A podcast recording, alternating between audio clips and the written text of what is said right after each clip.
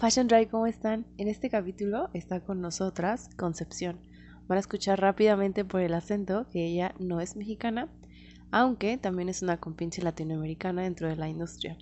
Ella va a contarnos un poco de este mundo del diseño de vestuario, además de algunos otros insights que nos trae por el trabajo que hace para marcas o como diseñadora indumentaria. Pero bueno, estoy muy contenta de tener un perfil aquí como el suyo, porque creo que desde la recomendación que nos da al final hasta pasando por los insights que nos da para las marcas.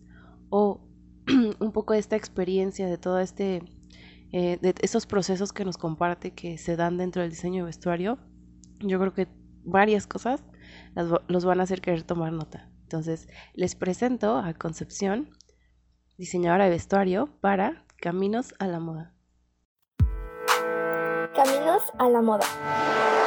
El podcast de marketing a la moda te conectamos con la industria de la moda.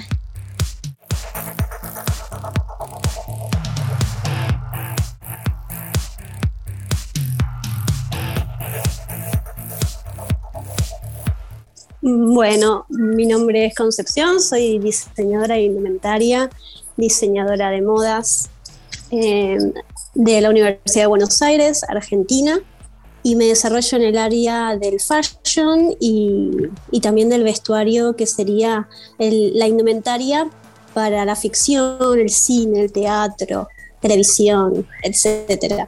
Intento eh, desarrollar el diseño del indumento a los, a los mayores campos posibles.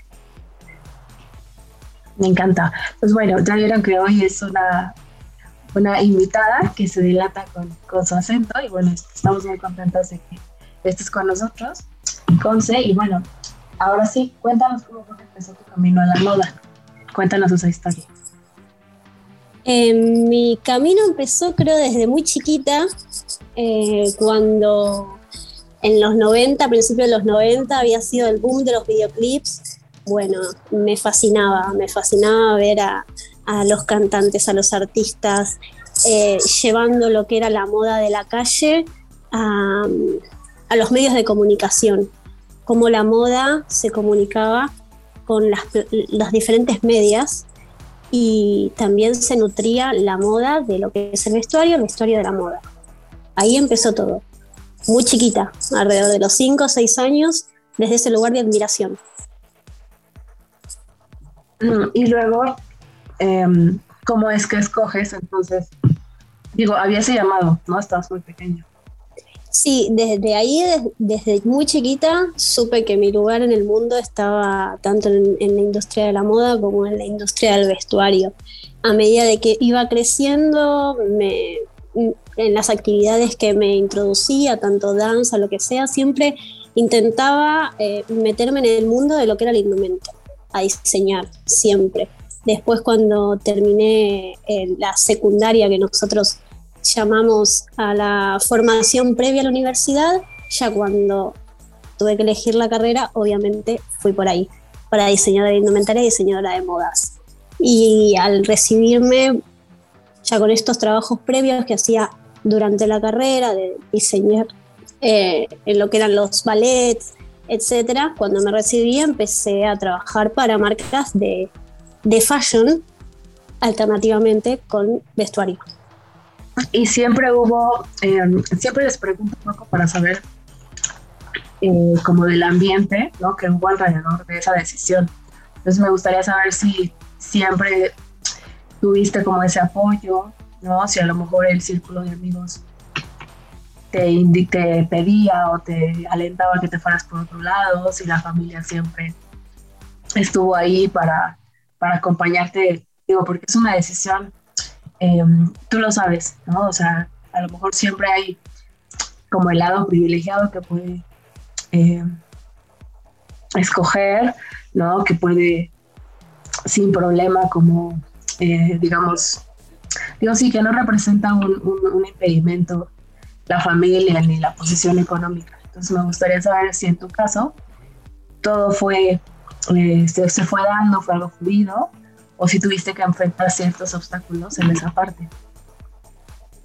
Em, digamos que antes, cuando yo termino la secundaria, previo a elegir la carrera a nivel universitario, sí tuve un par de años en cuales tuve que pensar en este riesgo de elegir esta carrera, ¿no? Esta carrera que todos conocemos que no es sencillo y asumir esa responsabilidad. Em, yo ya lo iba hablando con, mi familia, em, costó la decisión, pero cuando la tomé fue como, bueno, vamos por eso y vamos por eso. Y, asumiendo los riesgos que tiene y sabiendo de que uno tiene que tirar para adelante con todo en, esta decisión, en, esta carrera. Me gustaría entonces ahora sí pasar un poquito a, platicar sobre lo que te, pues te acuerdas, ¿no? Que platicábamos antes de, como en que ya eh, pues agendamos la entrevista, ¿no? Eh, me gustaría hablar un poquito de esa parte de lo que tú haces con marcas a la hora de hacer, de crearles quizá una estrategia. ¿no? Entonces, quiero que platiquemos un poquito del benchmarking. Quiero que me, que me digas cómo es que ves tú esta parte, eh, esta estrategia, ¿no? que nos expliques un poquito en qué consiste el concepto y que nos hables de cuáles son las bondades de esta estrategia. Mm, yo lo que hago eh, en las estrategias de las marcas que me contactan y también para los servicios que brindo de, vestuario, es intentar diferenciar en todos los puntos a, las personas que me llaman para llevar a cabo estos diseños. Creo que hay un montón de, herramientas que no se están utilizando para poder potenciar la esencia de las marcas y, y bueno, de los proyectos audiovisuales, y que no hay que, no hay que quedarse con lo que, lo que está visible, que hay que prestarle atención a la competencia, pero no copiarla, porque ahí es cuando perdés la esencia. Entonces me parece fundamental que, se analice al mercado desde ese lado, desde lo que está haciendo el otro, pero para saber qué es lo que, existe, al otro le funciona, a uno le puede funcionar o no, pero uno tiene que ser fiel a su esencia, hacia dónde quiere ir y diferenciarse, no copiarse, porque si te copiaste estás copiando de una estrategia del otro, que al otro con su esencia le funciona. Entonces hay que analizar, digamos, hacia dónde quieres ir, cuál es tu público, eh, cuál es tu situación de uso, todo lo que ya sabemos de lo que es el branding, ¿no? Y desde ahí establecer una estrategia, tanto a, nivel de conceptual como a nivel estético, en, las estrategias de, de marketing, pensarlo desde la esencia, desde cómo querés llegar al consumidor, no parándote desde otras marcas. ¿y cómo les recomendarías, por ejemplo, a las marcas o cómo les aconsejas que hagan este benchmarking sin perderse precisamente en lo que están viendo? O sea, a partir de que ya detectaron esto que está pasando con la competencia, ¿cómo, la, cómo les ayudas o cómo les aconsejas que se orienten hacia la, hacia la esencia? O sea, ¿cómo, ¿cómo manejas todo ese proceso, por ejemplo, yo lo que recomiendo es que para no perder la esencia, que, localicen en, estas competencias que no tiene que ser eh, únicamente quizás de, competidores en moda, que puede ser de otro tipo de rubro. Me pasó algo muy, muy interesante ayer, estaba pensando justo en, la charla que teníamos hoy. Eh, fui a comprar a un mercado cerca de casa y vi una lata de, una bebida que eh, esa bebida es estándar para cualquier marca, la estética es muy estándar, son todas muy parecidas. Pero esa marca empezó a hacer el packaging de un color súper controversial. Y el, el producto es más bien masculino y la marca lo rompió esa estética, rompió todo, eh, creando ese packaging más orientado al público femenino. Entonces, yo lo, que recomiendo es eso, ver eh, qué, qué, estrategias están utilizando los otros para romper, pero desde vos, desde, desde la marca de uno. Por ejemplo, este, este producto de bebida lo hizo desde el packaging, pero no perdió su esencia.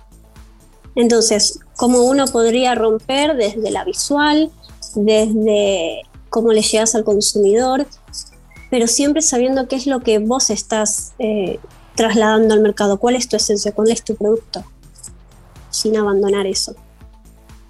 Que nos rodean, nos rodean constantemente de, de productos que son, o sea, nos cuesta arriesgarnos a más. Y cuando alguien se arriesga más, uno lo ve. Y eso te queda en la cabeza. Entonces, eh, está buenísimo pensar nuevas estrategias desde la esencia de uno. Eso me parece fundamental. Y el producto desde ahí no se pierde, no se pierde. Claro, porque hablas como de encontrar la voz, ¿no? Y de respetar como la esencia que la marca ya trae. Sí, tal cual. Me encanta. Bueno, ahora me gustaría que platicáramos un poquito em, ya de lo que haces como diseñadora de vestuario. Entonces, bueno, quería como hablar esta parte de las marcas para no dejar de sacar algún insight provechoso que yo sabía que podías darnos, que me encanta el que nos diste. Y bueno, me gustaría entonces ahora me cuentes cómo es que María Concepción termina siendo diseñadora de vestuario. Eh, todo lo que quieras. y creo que es lo mismo que en fashion. ¿Por qué? Porque también veo que en el mercado del vestuario hay una sistematización en la comunicación, en, el diseño. Entonces, el vestuario lo que tiene es que te da muchísimas más herramientas porque te basas en muchas veces en ficciones. Entonces, yo trabajo diferenciándome tanto en el fashion como en el vestuario intentando crear personajes eh, más acentuados, intentando que eh, el espectador, tanto como el usuario en fashion, vea un producto y diga, bueno, este es un personaje, este es un vestuario, este es una marca que lo, lo pensó Concepción. Intento ir a eso.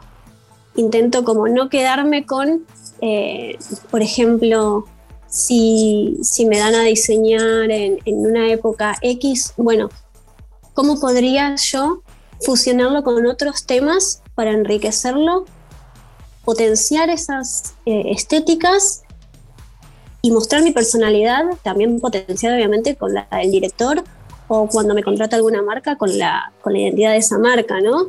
Cómo fusionar esa esencia de la marca con mi personalidad como diseñadora y crear un producto así nuevo. No tener miedo a esa fusión entre varios temas para crear algo nuevo, porque para mí esa es la forma de diferenciarse, en, tanto en el mercado, en el fashion como en el vestuario. Eh, ahora estamos gestionando una, una, obra de teatro en base a Juana de Arco y vamos a, a romper todo desde, no desde las tipologías tradicionales de la historia, sino desde los colores. Entonces, constantemente estoy en búsqueda de la innovación.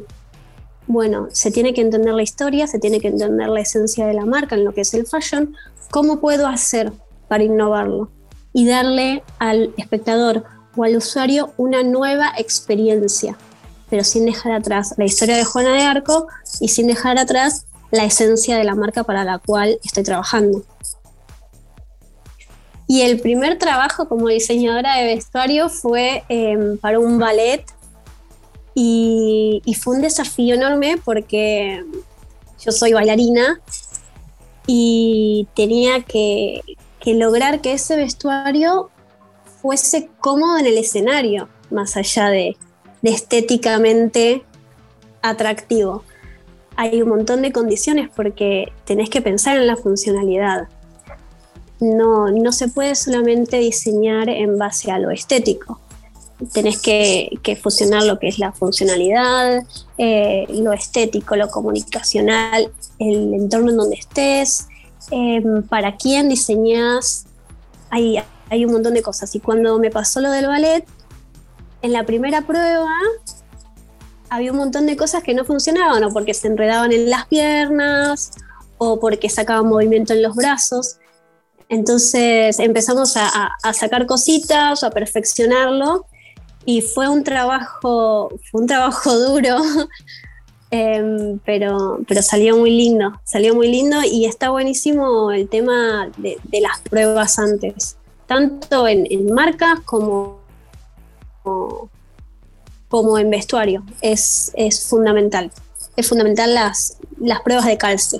Digamos, ahí te das cuenta si lo que diseñaste funciona o no. Platícame entonces de las habilidades que te diste cuenta que tenías tú que tener acentuadas para cumplir, sí, con las bailarinas que se sintieran cómodas en la parte de la funcionalidad, pero también, por ejemplo, con producción, ¿no? A la hora de decir, ok, tiene que haber un hilo conductor en toda esta estética para el storytelling de este ballet. Cuéntame entonces un poquito de esas habilidades que te diste cuenta, ¿no? Para que las personas que están escuchando este episodio digan, ah, ok, yo tengo esta habilidad, eh, yo me inclino un poco por aquí, a lo mejor que vean cuáles les faltan o que detecten cuáles ya. Para mí la habilidad fundamental que tiene que tener un diseñador es eh, una comunicación clara, tanto para, en este caso, las bailarinas, como para el taller de producción, eh, como si trabajas para una marca, si trabajas para una ficción, para la tele, para el cine, la comunicación es esencial. Uno tiene que eh, crear unos vínculos súper fuertes porque es la única forma en la cual el bailarín, el deportista, el actor, ahí te va a decir, esto me incomoda o no, esto necesito que sea así o no. Cuando vos lográs cerrar esa idea con el bailarín, con el cliente, con el deportista, me pasó también de, diseñar trajes de esquí hace poquito, con el usuario. Vos cerrás y vas, pasas a producción y ahí en producción tenés que comunicarte de la misma forma para que producción te diga, esto funciona a nivel producción, esto no funciona. Para mí esa es la habilidad fundamental que un diseñador tiene que tener. Poder crear vínculos fuertes con su entorno. Si todos funcionamos, entre todos lo sacamos adelante. Me encanta. Cuéntame un poquito entonces ahora de el proceso, o sea, por ejemplo, para este ballet, o a lo mejor para otro trabajo que quieras mencionar ahorita, ¿cómo haces tú tu proceso de investigación para el diseño de la indumentaria en, el diseño de vestuario? Bueno, yo lo que hago cuando empiezo a investigar, primero, bueno, es diferente tanto el fashion como el vestuario. El fashion lo que tenés que encontrar es un nicho de mercado para poder explotar este producto. Y en base a eso, ver en este nicho de mercado cómo puedes innovar y cómo puedes darle una herramienta que veas que falte. Esa es mi investigación. ¿Pero para diseño de vestuario? Y para diseño de vestuario lo que hago es primero tener una, una charla bastante amplia con el director ver su, enfoque estético, tener charlas también con los actores, con, la directora de arte o el escenógrafo, y ahí empezar a armar la estética y fusionar también con, con otras, otras quizás otras épocas, otros momentos, depende ¿no? el carácter de, la obra. si es una, una, obra más tradicional, si es una obra más futurista, si es surreal, dependiendo del carácter de la obra, uno puede meter determinados, uno puede hacer lo que quiera, obviamente, para que tenga coherencia. Eh, es eh, fundamental que, las cosas se entiendan entre ellos. Entonces yo investigo bastante, investigo bastante al director y lo que él quiere transmitir. Una vez que eso está, está sellado, digamos, con el escenógrafo, el director de arte, se pasa, se pasaría a, las personalidades de, los personajes y al actor para ver esa comodidad de, que él siente en el escenario y poder em, transformarlo en ese personaje o a esa bailarina en, ese, en esa bailarina en el escenario, ¿no? que no es la misma persona, es, es un personaje. Y para hacerlos sentir a todos cómodos eh, en la mayor medida posible y bueno, innovar desde ahí también. ¿Tomas en cuenta las tendencias o es algo que queda fuera del espectro? Depende el enfoque que se le quiera dar. Ok.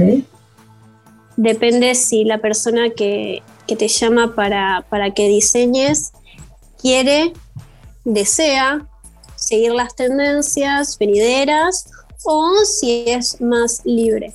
De todas formas, uno siempre está un poquito atado a las tendencias en el sentido de que es una herramienta para identificar en el, en el, en el ahora a la sociedad con esta obra que se está realizando. Esto no quiere decir que no puedas ir más allá, siempre se puede ir más allá, pero la tendencia es algo que nos rodea, es algo que no podemos escapar. Me gustaría saber si hay algún trabajo respecto a la parte de diseño de vestuario, que nos puedas contar eh, que haya sido lo que tú has disfrutado bastante y que nos puedas contar desde la parte de la concepción de la idea, ¿no? cuando la comenzaste a trabajar, hasta los retos que tuviste que resolver de último minuto, ¿no? porque eso también forma parte de lo que hace el diseñador de vestuario, ¿no? desde sí la concepción y la planeación, pero también lo que se tiene que resolver de última hora, que solo tú nos puedes platicar. Mm, el trabajo que el trabajo de vestuario que más disfruté, bueno, el, que estoy haciendo, el que estoy desarrollando actualmente lo estoy disfrutando un montón porque es súper innovador, que es el de Juana de Arco. Em, pero todavía no está materializado en 100%, estamos en etapa de investigación. Eh, alguno que ya esté materializado es de una película que terminé de desarrollar como asistente de vestuario, que se maneja. Sí, ¿me escuchaste? ¿Me escuchas bien? Sí, sí, sí. Ah, perfecto. Em, que fue muy hermosa la experiencia porque se manejaron paletas de color pasteles eh, y en el medio hubo como una ruptura de los personajes que empezaron a los colores los, los viramos para más vibrantes y ese trabajo fue muy lindo porque el equipo eh, traccionó para el mismo lugar todos, desde la dirección de arte, desde la, la directora, cámaras. Logramos hacer que ese proyecto sea súper rico, la verdad, desde el diseño de vestuario, desde la dirección de arte, todo fue, fue muy, muy agradable de hacerlo, disfrutamos mucho. La película todavía no, está, ahora está en postproducción. ¿Me quieres contar algún reto, por ejemplo, de un minuto que haya tenido en esa producción? Algún reto, a ver, déjame que piense. Los tiempos. Los tiempos sí, fue un reto. Era, fue todo ya para ayer. teníamos que, había un montón de vestuarios que tuvimos que improvisar en ese momento con lo que teníamos en el galpón. Eh, porque se cambiaban escenas o había actores que justo habían tenido problemas por todo, todo lo que estamos viviendo mundialmente, ¿no? Que quizás no podían asistir a las grabaciones, etcétera. Entonces tuvimos que cambiar de actores, eran otros talles, la paleta de color se tenía que mantener, entonces había que salir a buscar corriendo eh, prendas que puedan adaptarse a ese cuerpo y, los colores en pantalla que se vean como la idea original. Ese fue el mayor reto, solucionar en el poco tiempo que teníamos para seguir manteniendo la esencia de la película. Ok. Oye, ¿y cómo equilibras el sello que tú tienes como diseñadora em, de vestuario con la esencia del libreto en turno? Porque eso también no es algo... Em, para ti me parece que es algo natural, pero me gustaría que nos contaras cómo es que lo has logrado. Sí, la verdad es que para mí es natural porque lo disfruto un montón. Eh, y por suerte puedo lograr una buena conexión con, con el director para poder desde su idea eh, fusionar mi carácter como diseñadora sin perderme yo. Yo tengo como una estética, em, a mí me gusta mucho lo que es surreal, eh, lo que propone algo diferente, ¿no? No algo tradicional.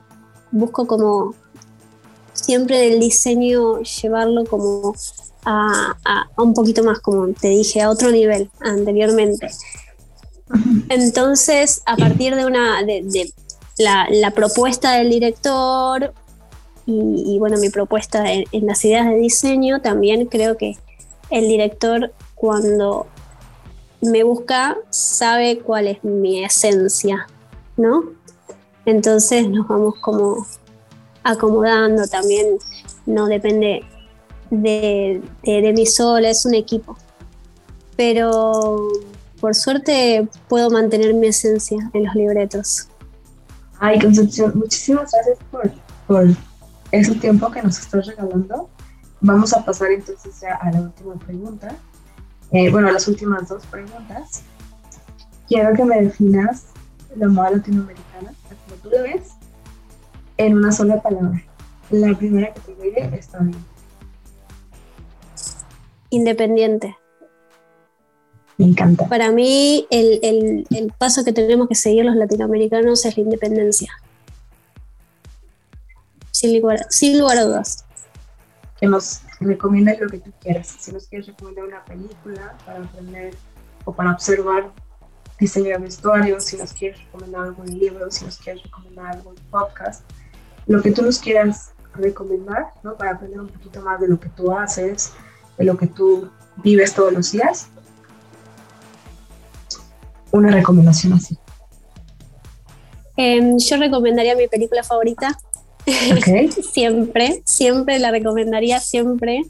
Em, que seguramente muchísima gente ya la vio, pero recomiendo que la vuelvan a ver y si no conocen eh, estos datos que voy a, nombrar a continuación, que, la vean desde este lado. Eh, mi, película favorita es El Quinto Elemento, la película de Bruce Willis. Me parece una película asombrosa porque tiene un montón de, de factores increíbles. Primero, que el diseñador de vestuario Jean, eh, Jean Paul Gaultier que es un diseñador de fashion. Em, después que la estética de la peli está basada en un cómic de, de un autor chileno y em, que el vestuario de, de la, protagonista que ay no me sale el nombre me sale Milo em, está basada en el, el pueblo originario Secnam, que es eh, del sur de, Argentina y Chile. Me parece es una película que para mí cierra por todos lados en lo que es fashion, eh, vestuario y esencia latinoamericana, más allá de que se, de quienes la, la crearon, ¿no? O sea, como que está inspirada en Latinoamérica. Es increíble. Buenísima esa recomendación, me encantó. Espero que todos los que están escuchando ahorita la vayan a, ver en cuanto acaben de escuchar el episodio. María Concepción, muchas gracias por, el tiempo que nos regalaste. Sabes que igual que la tiene las puertas para ti. Y bueno, cuéntanos dónde pueden dónde pueden encontrarte, si te quieren preguntar alguna cosa relativa a lo que tú haces hoy en día. Mm, bueno, a mí me pueden encontrar en Instagram como María de Concepción Design Ahí subo algunos de mis trabajos, me pueden contactar por ahí sin problemas. Después, bueno, también tengo una web que es María de Concepción. Y, me encanta estar en contacto con, con, diseñadores, con, personas que, les atraiga el mundo del diseño, del marketing, de, la moda. Em, para mí es hermoso como cuando el primer contacto que, tuvimos, eh, nada, yo admiro a la gente que, crea desde el alma. Me encanta. Así que cualquier cosita yo estoy a disposición.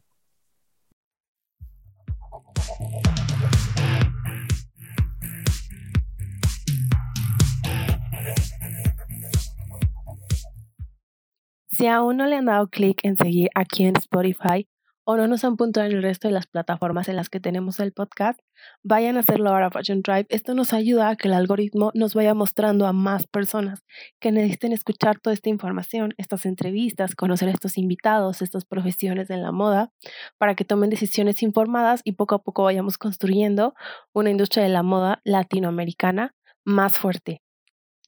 Saben que pueden seguirnos en Marketing a la Moda MX en Instagram, buscarnos en LinkedIn como Marketing a la Moda o escribirnos cualquier correo o petición a contacto marketingalamoda.com.